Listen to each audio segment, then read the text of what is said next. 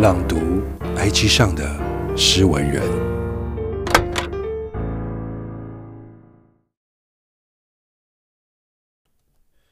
日治之时，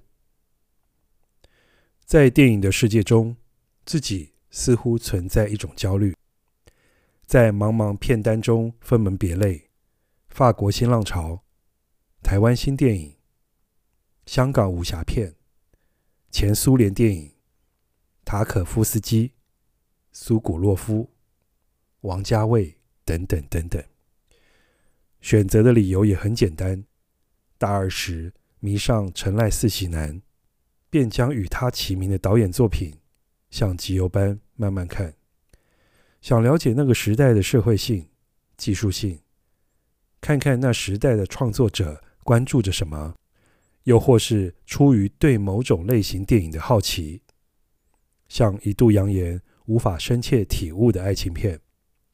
在强烈的剧情之下，我总无法带入与人性关联的情感之中。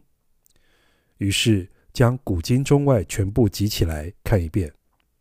打着电影研究的名义，实际是想找出自认为感动的爱情模式。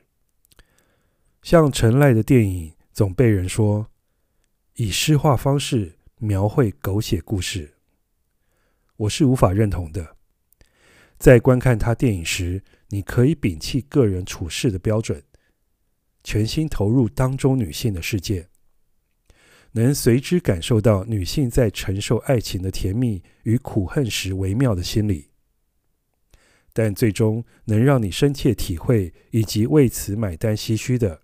永远只会是个体生命与故事间的回响。在他的电影中。人物的情感是每一场饭桌下骚动的气流，越过禁忌的底线，不是体现在肢体如何触碰，在看似平行的行行走走之间，